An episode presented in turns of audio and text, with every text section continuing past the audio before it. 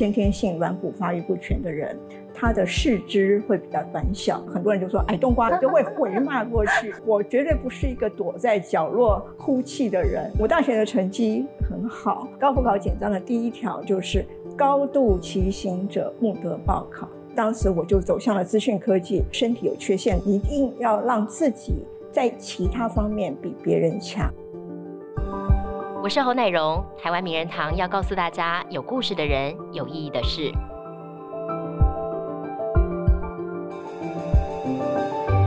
我们今天名人堂的嘉宾非常特别，他是中央大学的陈优华教授，他有着全台最迷你教授之称，因为罕见疾病的关系，身高只有一百二十公分。不过他的人生路呢非常精彩，克服了很多的先天的挑战跟障碍。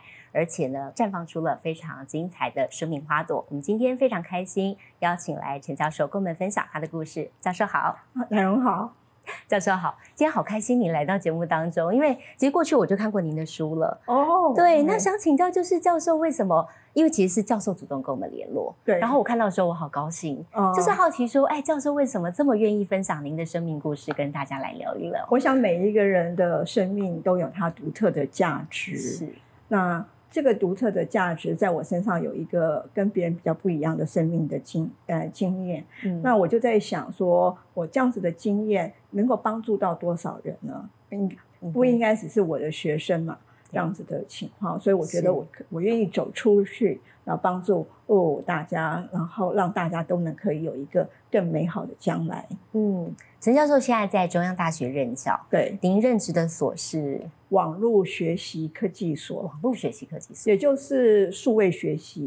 那更明确的说，其实就是用电脑科技来进行教育的工作。嗯哼，那数位学习最普遍的就是游戏式学习。那就是把数位游戏跟呃教材整合，是呃，然后还有行动学习，就是把。教材放入到啊移动装置里面这样子的情况，这些都是属于数位学习，那也都是属于我们所里也在从事的课程、从事的研究。嗯，所以其实走的蛮前面的。现在很多老师也都很需要这一块。对，因为其实尤其经过疫情之后，哦，这个数位学习更是需要这样子。哎，那教授是不是先让大家先了解一下您的状况是先天的罕病？我刚才有提到的是先天性的软骨不全症。对。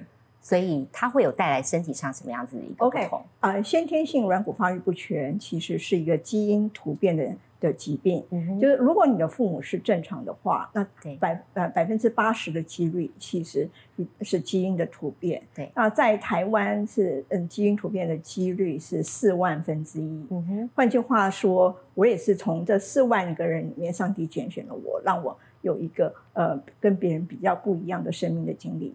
那患有罕见疾病这个这样子的罕见疾病，先天性软骨发育不全的人，他的四肢会比较短小。OK，他是长骨跟长骨的之间的软骨呃有点发育不全，然后所以你就会造成那身高比较矮小。对，像我的现在的身高是一百二十公分，那也是一个六岁小孩子的身高这样子。那所以你从小的时候，爸爸妈妈是什么时候开始发现说你跟其他的小朋友有些不一样？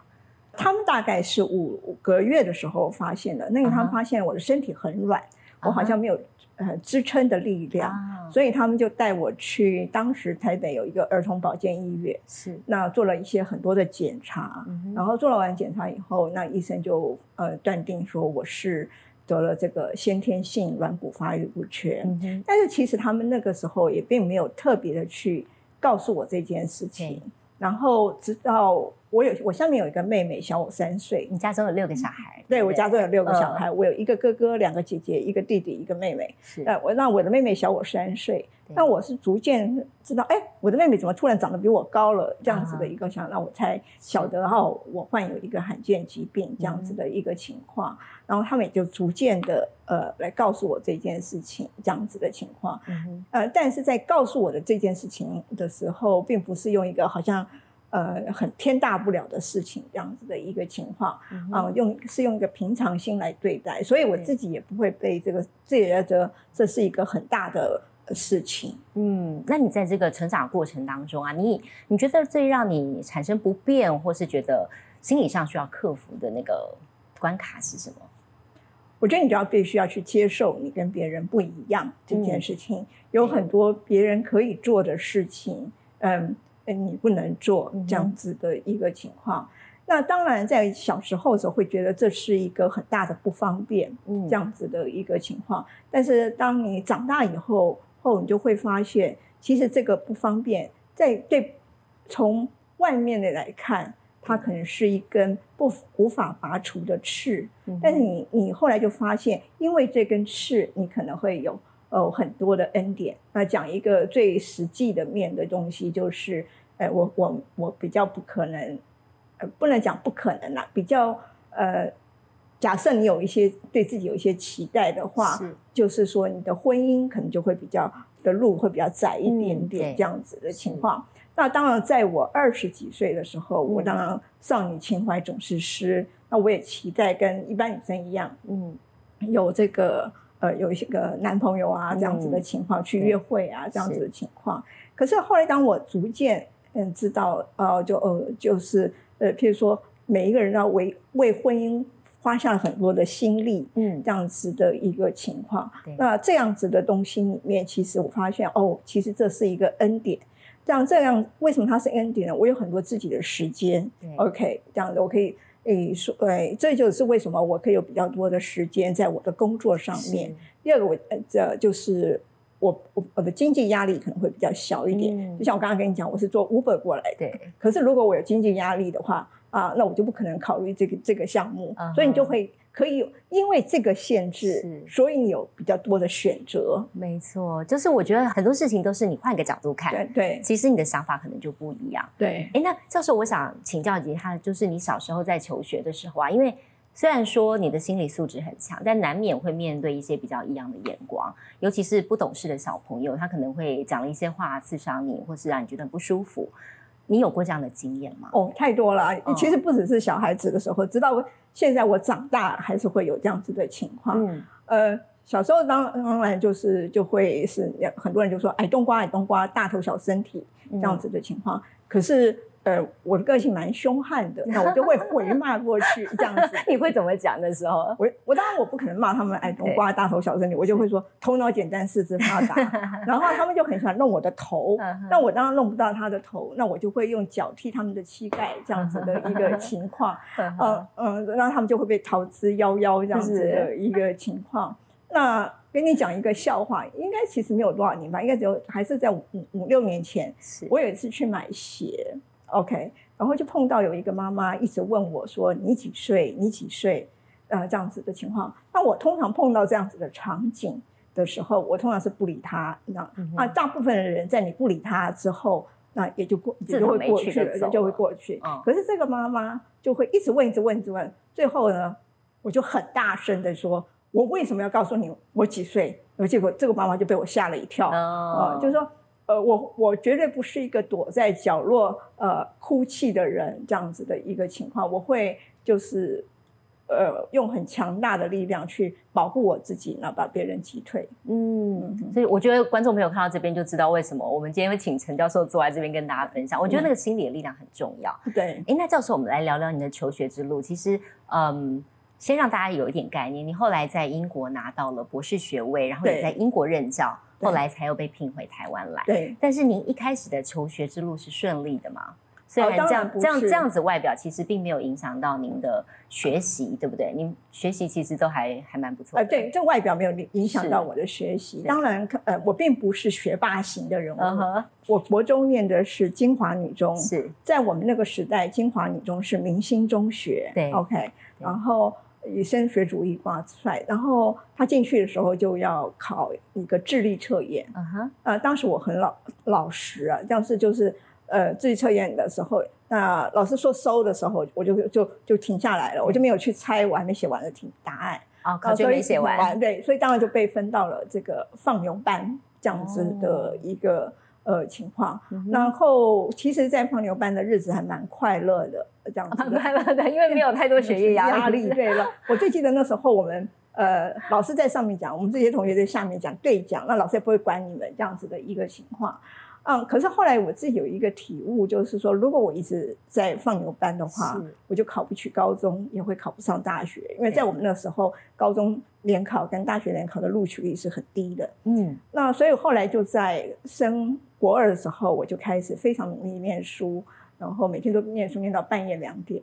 所以我国二的那一年都是拿第一名，然后到了国二升国三的那年暑假。那学校就发现，就是说，呃，我是一个可造之才，所以就帮我转到了升学班。哦，OK，那我刚刚讲到我在放牛班的时候，跟国二的时候我都是第一名，可是我到哦那个升学班的时候，我第一次考试是三十九名。嗯 OK，那全班五十几个人这样子的情况，所以可以看得出来我的成绩，诶，就是名次上有很大的落后啊。其实我那时候念得很辛苦，这样子想。那老师有问我说：“你要不要转回去？”这样子，那我当然不要，因为好不容易转对。然后，可是后来我的成绩就是十名十名的往前进。我记得三十九名、二十八名、十四名、第八名。哇！所以你真的心理素质很强哎，就是我要办得到这样。对。那所以后来老师还在全班的面前表扬我这样子的，嗯呃的。情况，那所以我就后来就在这这样子的一个环境下能够生存下来。我觉得这一段东呃这个历程像是一只乌龟，OK？那呃因为就是我是慢慢慢慢爬，那爬赢了兔子，但是我也有做兔子的经历。什么时候是做兔子的经历？我的做兔子的经历是，呃，我刚刚讲我忘了，就是我后来成绩就变得还不错，是，然后我就以榜首的姿态，我考取了。呃，圣心女中，好厉害哦！对，可是到了圣心女中的时候，哦，因为我觉得我是榜首嘛，然后呃，我就觉得说我瞧不起任何同学，我觉得我一定可以马上赢过你们，所所以，我念书的态度也是轻轻松松，比较松懈下来了。对，然后呢，呃，的成绩呢，就是高一的成绩就会都是低空越过这样子的情况，因为当时我是榜首，那所以学校有给我一个奖学金。可是，在高一的时候，学校就把这个奖学金收回去了。哦，他发现你没有这么努力，对，嗯，那我也就失去了榜首的光环，这样子的情况。嗯啊，那这件事情是给了我蛮大的打击，然后，所以我后来就开始也是又回到比较。啊，真的态度，那这就是做兔子的经历。所以我说，呃，我的整个的中学的求学历程是一个龟兔人生。哦，哎，所以你看，努不努力其实差别蛮大的。对，好，并不是说资质好或资质不好这件事情，是你中间过程做了些什么。对，那你后来考进了辅仁大学的图书馆学图书馆学系，那时候怎么会想要念这个科系？哦。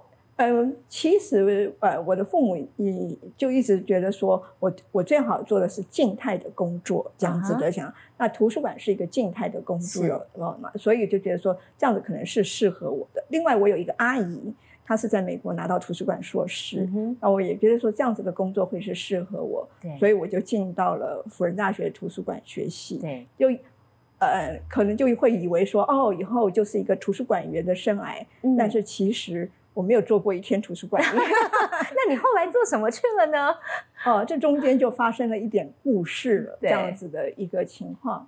呃，我大学的成绩很好，那人家可能就认为说，呃，我一定可以考上国家考试，因为图书馆大部分都是公家单位，考高考对不对？考高考的这样子或考普考这样子的情况。可是当我拿到高普考简章的时候，是高普考简章的第一条就是。高度骑行者不得报考，哦，就是高度骑行等于把你那个门就封关起来了。对，这样子的一个。当我拿到那个呃简章的时候，我确实非常沮丧哦。可是我觉得那时候我有看一本书，叫做《轮椅上的画家》。那那本书上面有一句话：当上帝关上一扇门的时候，他必定会为你开另外一扇窗户。这句话给了我很大的激励，就觉得说好，我现在不能，嗯嗯，考高普考做一个图书馆员，那我可能可以有另外的一条路。然后呢，呃，当时我就走呃走向了资讯科技，我就去修了很多的电脑的课程，然后甚至也去了美国玛丽兰大学，呃，就呃去念啊硕士。但你踏出台湾这段历程，我觉得也很值得跟大家分享。就是你那时候怎么会想要出国去念书？OK，呃，我想第一个就是我我一直觉得我要是一个独立的人，这样子的人啊。那如果在图书馆的，就是这样子的专业里面，我是没有办法的时候，那我一定要有一个呃另外一条路。那我觉得，当你要有另外一条路，那我们又是一个身体有缺陷的人的时候，你一定要让自己在其他方面比别人强。这样子的情况，那因为当你在其他方面比别人强，比别人更有能力的时候，那你你就会比别人有机会。所以我觉得我必须嗯嗯再再去念书这样子的一个情况。那所以我就去了呃念了硕士。但到国外念书，你有遇到一些什么让你比较印象深刻的事情，或是遇到什么样子的困难，你又怎么去解决？我觉得在国外的里面，他的生活是很紧凑的，你必须学习，哎，安排时间这样子的一个情况。那譬如说，我那时候有打工，那我打了三十九个小时工。那我第二年的时候是跟一些台湾同学啊住在一个呃一栋呃公寓里面，那我们大家都要呃轮流做饭。所以你可以想象那时候的忙碌的情况，就是上完课就赶快去打工，打完工以后，哦，呃，就就要赶快回去做饭。嗯就说你，我觉得那个段时间是一个很好的训练，就是会让学生你知道你要如何安排自己的的生活，安排时间这样子的情况。然后那时候其实，呃呃，我也跟别人一样，就是有做饭。那当然炉子是很高的，那我就必须要学会去克服那个困难。譬如说，我就要站在椅子上。去跟才能炒菜啊，这样子的一个情况。嗯，我觉得这里面有一个东西，就是呃，我的缺陷确实给了我很多的不方便。对，但是它也给了我一个恩典，就是它让我学会解决问题的能力。这样子的情况。对，那当你学会解决问题的能力的时候，这些东西你的逻辑思考就完全不一样。所以有人说我很灵活，我觉得其实是因为我有个缺陷。这样子的一个东西，当你有这个缺陷，你碰到这样子的困境，你就要想办法去解决，而不会只着重在那个缺陷上面。是，所以教授，您在硕士毕业之后回台工作了十年，到了立法院，对我在立法院电脑中心。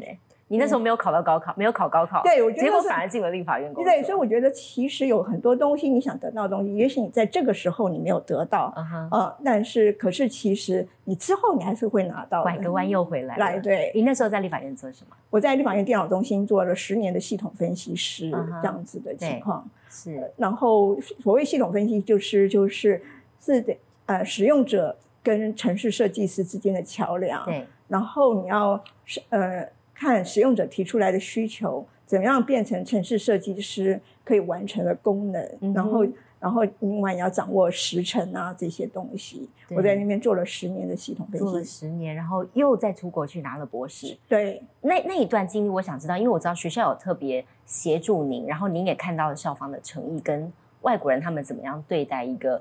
需要协助的，在申请上需要协助的人。对我当时在立法院电脑中心做系统分析师之外，对，那我另外也有在辅仁大学兼课。对，那其实，在那样子呃这两个工作的时候，我发现我比较喜欢和学生在一起。换句话喜欢跟人互动。对啊，那我就觉得说，我想要做一个大学老师。可是当时已经有一个规定，就是说大学老师要有博士学位，所以我就出去。念了博士学位这样子的一个情况，嗯哼，然后，然后我是在英国薛菲尔德大学念博士学位的，是。然后当我去薛菲尔德大学念博士的时候，那我第一天去住宿部报道，那住宿部当然了解，就一般的宿舍可能不适合我，对。那所以他就有派人，嗯，去嗯跟我去了解一下宿舍要做一些什么样子的调整，嗯哼。那我结果提出来的八项东西。洗手台、衣柜、床、纸铺等等的这样子的一个情况，是八项东西需要调整。可是，在四十八小时之后，我再回到宿舍的时候，我发现那八项东西全部都调好了。真的，那效率好高哦！对我那时候也是，不是也蛮吓一跳的，就是说，因为我没有想到他们四十八小时后就做好了这样子的情况。那嗯，我觉得哦，所以我觉得他们是很重视。呃，身心障碍者的，所以我现在其实我也想呼吁国内，就是说，我觉得身心障碍者所需要的不是怜悯，他所需要的应该是你要给他们机会，这样子的一个情况。那个机会是包括就是说，你给他一个适合他的环境。你给他训练的，嗯，这样子的一个情况啊。那当时我因为有一个适合我的环境，所以我在那边念书完全不成问题。这样子的情况，他们譬如说，他们给我的厨房也是比较矮的这样子的情况。哦，所以其实很贴心的，他不是去帮助你做什么，而是他营造一个适合你的环境，让他可以让你可以很安心的。在那边生活，在那边认。我觉得乃荣，你这边讲的非常好。我觉得你你你形容非常好，这就是我刚刚讲的。如果你只是帮助他做什么的话，那是一种怜悯，他永远不会自己去做那件事。但是你营造了一个环境，让他可以在那边，呃，自食其力。对，那个叫做那个才是叫做真正的帮助。嗯，了解。哎，那教授后来是中央大学是什么样的状况下跟您联系，希望您回台湾来任教的？哦，应该是讲，就是说，他们本来是要找一个客座教授，是这样子的一个情况，是在二零零六年。那那个时候，我我想说，因为如果客座教授的话，哈啊，就是呃，是一个呃编制外的，那只是说你短暂回来而已，这样子的样子。那时候我就想说，我可能我可以短暂回来一下，陪陪家人，这样子的一个情况。然后，可是当当时中央大学网络学习科技所的前所长陈德怀教授，他看到我的履历的时候，他就觉得说，他希望我能够回来做专任的全职的老师，而不只是客座教授。对，那是他们是二零零六年开始跟我接触这样子的样。然后他们也呃邀请我回来，跟他们有很多很多的互动。那我记得那时候每一年圣诞节我回来的时候，他们都让我跟他们一起吃饭啊等等这些东西，这样子的一个情况。那后来我在跟他们互动里面，我觉得我看到台湾的学术研究正在蓬勃发展这样子的一个情况。啊，那另外他们有派了两个人到英国找我，那我觉得中央大学的诚意是非常诚意了，对，那所以我就觉得说，呃，我可以回来试试看，嗯，但我当我觉得回来试试看的时候，在试的那段期间里面，就发生了很多的事情。那我觉得我回来是一件很有意义的事。嗯哼，嗯哼。哎，那我我好奇，就是您在跟学生的互动，我在网络上做功课的时候，我看到，哎，有些学生对你是又爱又怕，是什么原因？你对学生会特别严格吗？我我算是是一个严格的老师。是。那我觉得有一个就是，呃，我我每一个学生来找找我的时候。呃，我我就说我不是睁一只眼闭一只眼的老师，嗯，不能混的。对，那第二个我也不是一个会妥协的老师。是，那很多学生都，当我刚刚在跟他们讲的时候，他们都以为我只是吓吓他们，呃，但是他们都不觉得我会真的这样做，这样子的一个情况。可是我是真的这样做，这样子的一个情况，因为我觉得。呃，爱必管教，我很爱你们，我会花很多时间跟你们在一起。譬如我晚餐都是跟不同的学生吃饭，但是我觉得我必须站在一个老师的专业道德上面，我必须让你走在对的路上，让这样子。那曾经有学生就是，嗯，不死心，就觉得他跟我耍了很多很多的花招，但是每一次的花招都被我拆穿了。嗯哼，我有一次就问他说。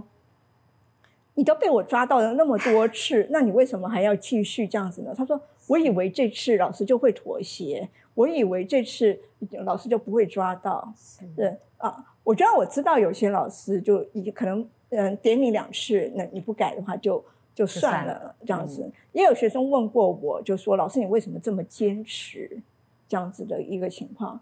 那我自己会觉得说，这是一个做老师的专业的道德这样子的一个情况。我如果是一个很相愿让只是让学生很喜欢的话，他们以后在社会上就会很辛苦，那或者是他们的老板就会很辛苦。嗯，那跟学生的互动上呢，就是有没有让你觉得特别暖心的部分？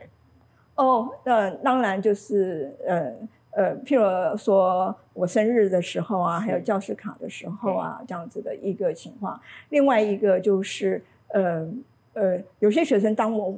被我扭转了一百八十度之后，我记得有的学生，其实在他念嗯硕士的时候，被我骂过很多次，我也凶了很他多很多次，嗯，这样子的一个情况。可是当他后来呃当完兵，找到一个很好的工作的时候，他第一个打电话就是告诉我这样子的一个情况啊，然后他他很谢谢我，谢谢老师，是我那时候扭转了他这样子的一个情况。所以，我如果我觉得看到一个学生生命的改变，嗯，我觉得是是一个对老师很大的激励。对，但是这中间里面，我觉得，呃，除了老师跟学生之间，嗯的之间的这样子的互相的努力之外，还有一个原因是家长。OK，我觉得，呃，现在有一些家长，我不晓得是不是他们在，呃，他们的，呃。嗯，小时候的生活太苦了，那所以呢，他们不忍心让小孩子吃苦，什么东西都想要满足他们的呃的需求，就要让这样子的小孩少了一些挫折的承受力。那所以我觉得，我想借这个机会，也给家长一点呼呼吁，就是如果他们在小时候没有吃苦的时候，你讲长大的时候，他们要吃的苦就更多了。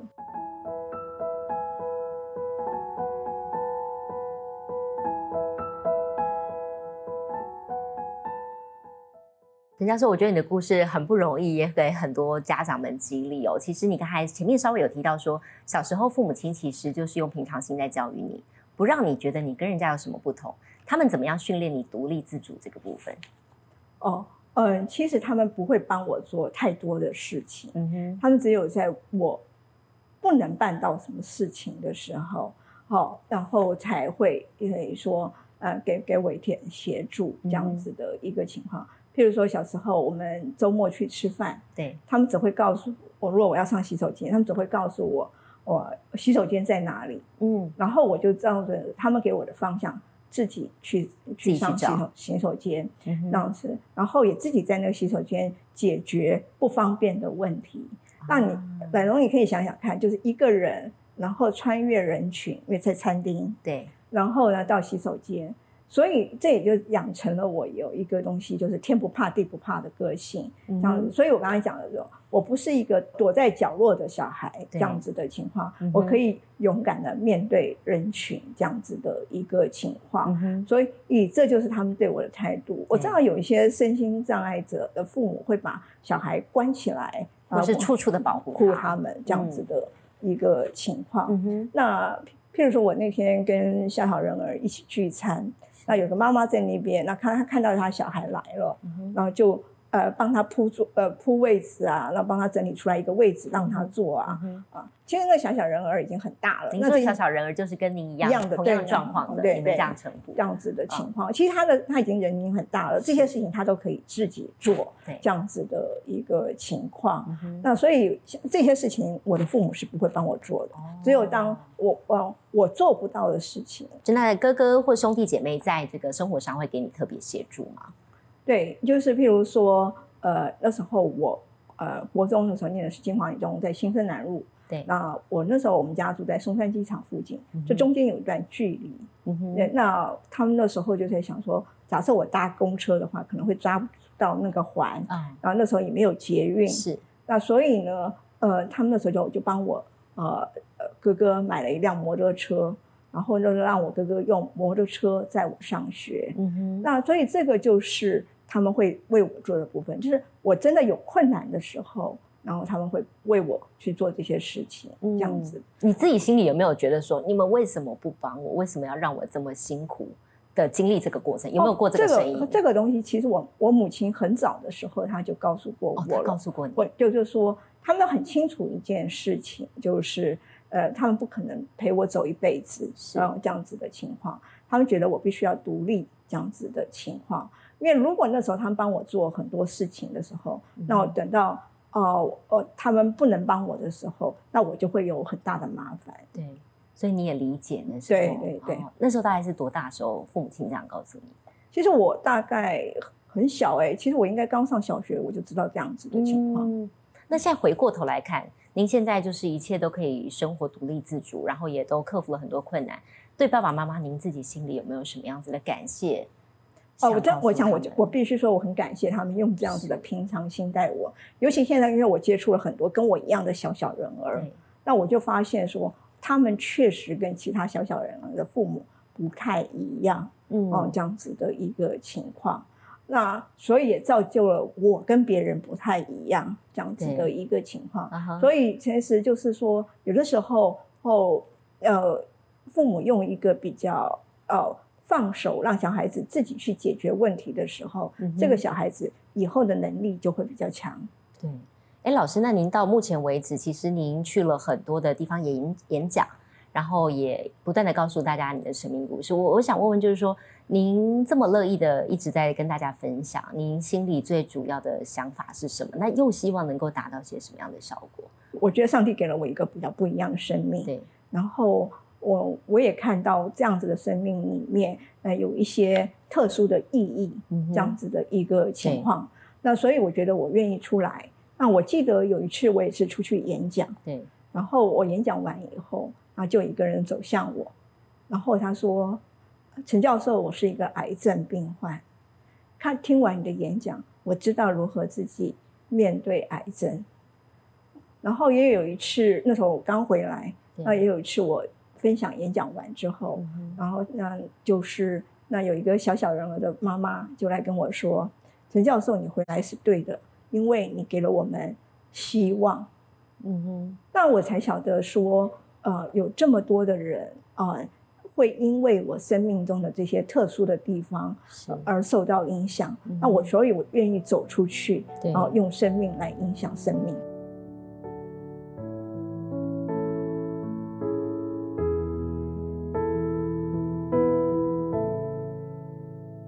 老师，其实您很早的时候就经济独立，您大学的时候就开始打工。对，那时候做些什么样的工作？呃，我其实呃打打过很多次工。OK，我有在图书馆打工，我也有在广播电台替广播台电台写稿子，这些我都有打过工这样子的情况。那呃，我其实以当时我们家的经济环境哦是 OK 的。其实我的目的不只是经济独立，然后我的目的是。呃，要学习跟人怎么互动。那讲白话一点，就是，呃，怎怎么样跟人家合作？对。然后怎么样学习被挨骂？因为这，我想这是职场里面必须学会的东西。嗯。因为我我觉得这个打工里面让我呃晓得呃真实世界是怎么样生存的，而不是一个井底之蛙这样子的一个情况。我有一个学生，嗯的。嗯，从来没有打过任何工。他的家庭经济环境很好，这样子的情况。后后来他告诉我，他爸爸不让他打工，嗯的原因就觉得说，呃，打工会浪费时间这样子的情况。那我我的想法比较不一样，我觉得打工绝对不是浪费时间，而是说他学习让你怎怎么跟人相处，让你你怎么样能够在人际间里面。呃，能够晓得的那个应对进退是什么，然后你在打工的时候，你也会晓得怎么样子委曲求全。那你有过很委屈的经验吗？那当然有啊。譬如说，我那时候我第一份工其实是在辅仁大学理学院图书馆，我是做中文打字，不是电脑的中文打字，是我不知道你哎，老荣你有看过那个中文打字机？打字机，对，OK。所以你要去背那个字盘，是这样子的情况。然后你想看那个字盘。是蛮重的，你要这样子去移动，然后那可是你的主管还要告诉你说你要打快一点，啊哈，这样这个时候你就要委曲求全，你总不能去跟你的主管说我已经很快了这样子的情况，哦，这样子，我其实这些东西是一个很好的学习，是这样子的情况，所以我会鼓励对，父母让小孩子出去打工，不是为了钱，是为了他们以后呃生存的需要。你有算过你打过多少工吗？哦，或是最特别的打工经验有没有？哦，我大部分都是在图书馆，还有刚刚在广广播呃电台，然后然后当然我在念博士班的时候，是呃我做我们指导老师的 T A 呃教学助理，对，然后我也做过另外一个老师的研究助理，这样子这些。所以老师你从来没有因为自己身材的限制而给自己设限过，是不是？对我。应该还好，呃，另外我刚刚讲的嘛，就是呃，我做过我们老师呃博士班指导老师的教学助理，然后我跟他的关系很好。他有一次有一个校外的课程，OK，呃，是校外的，那他也请我做他的教学助理。嗯，可是你知道他的校外课程的的时间是什么时候？就是我博士班口试的前两天。啊，那是大家最紧张的时候呀。对，然后。我那时候就跟他，我我我的博士班指导老师叫 Nigel，我就说 Nigel，我马上就要口试了。他说 I'm confident to you, 我 I don't think you have any problem for your uh oral examination。哎，那我就好，你很 confident，那我就接下来这个呃这个教学助理的这个工作。是，可是我觉得其实呃我做完以后，然后我的博士班口试也通过了。嗯我觉得其实这对我来讲是一个很好的。肯定自己的机会是，所以有的时候，如果你不把自己放在那个挑战中中中的时候，你你也让自己没有肯定自己的机会。可是因为我克服了某个挑战，我能够在我博士班口试的前两天去做人家教学助理，然后我的博士班口试也顺利通过，这就是一个肯定自己的一个机会。所以只有你放在挑战里面的时候，你才有机会被肯定，你的信心才会增强。嗯。所以陈老师不止在这个教学啊，在那个求学上非常独立，然后经济独立自主，生活上其实你也设法克服了很多困难。对，就包括我们一般人可能很难想象，其实对您来讲，其实很多地方都会有点受限。您怎么样去克服生活当中的困难？尤其如果您要远行的时候。哦，嗯，呃，我我会尽量把我的生活弄得比较简单，然后满足我呃生活的基本需求，嗯这样子的情况，譬如说。呃，洗衣服，呃，洗衣机，对，有些是上面开口的，有些是旁边嘛，是对，旁边的比较没有问题。对，假如是上面开盖子的话，那我就必须要用个夹子去把衣服拿出来。哦，用一个夹子写住。对，这样子的一个情况。然后，譬如说，呃，我我要自己烧饭给自己吃。我刚刚还讲了，我在念硕士的时候，我还要烧饭给别人吃。这样子的时候，那个时候我就会。想到怎么样子，呃，是最经济又实惠，然后最省时间，那就是我的很多的的料理都是用电锅料理，然后我就会，呃，大同电锅是我的最好的工具，也就是我下面蒸饭，然后下上面就会有一个，呃，一个荤一个荤菜，什么蒸鱼蒸肉，嗯，这样子的一个情况，然后饭好了，然后荤菜也好，也好了，然后那个。呃，我素菜就是用微波炉这样子去煮它，所以以那个，然后另外一个我还会用微波炉煎荷包蛋，用微波炉煎荷包蛋，对，办法是人想出来的，对，对，这样子的一个情况，对，所以我刚刚才就说过，就是说我的缺陷确实给了我一些生活上的不便，但是如果你想要自己去解决它。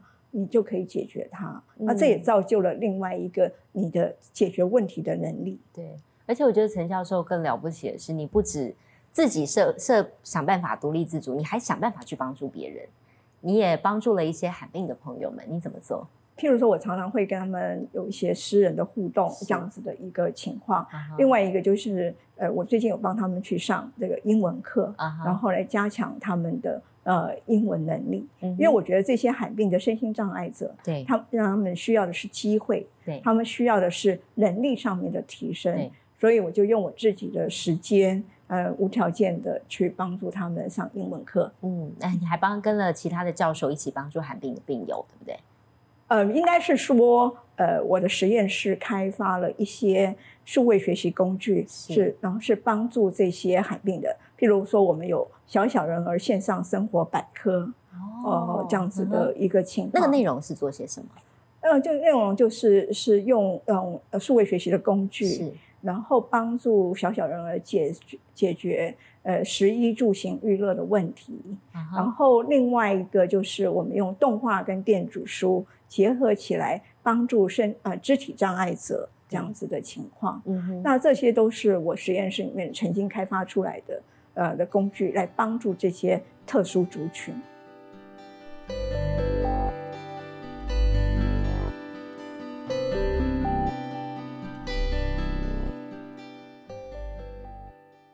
老师，最后一点时间，我想请教，就是说，您身为罕病的病友，您怎么样鼓励外界来给他们更良好的互动，跟提供一个更友善的环境？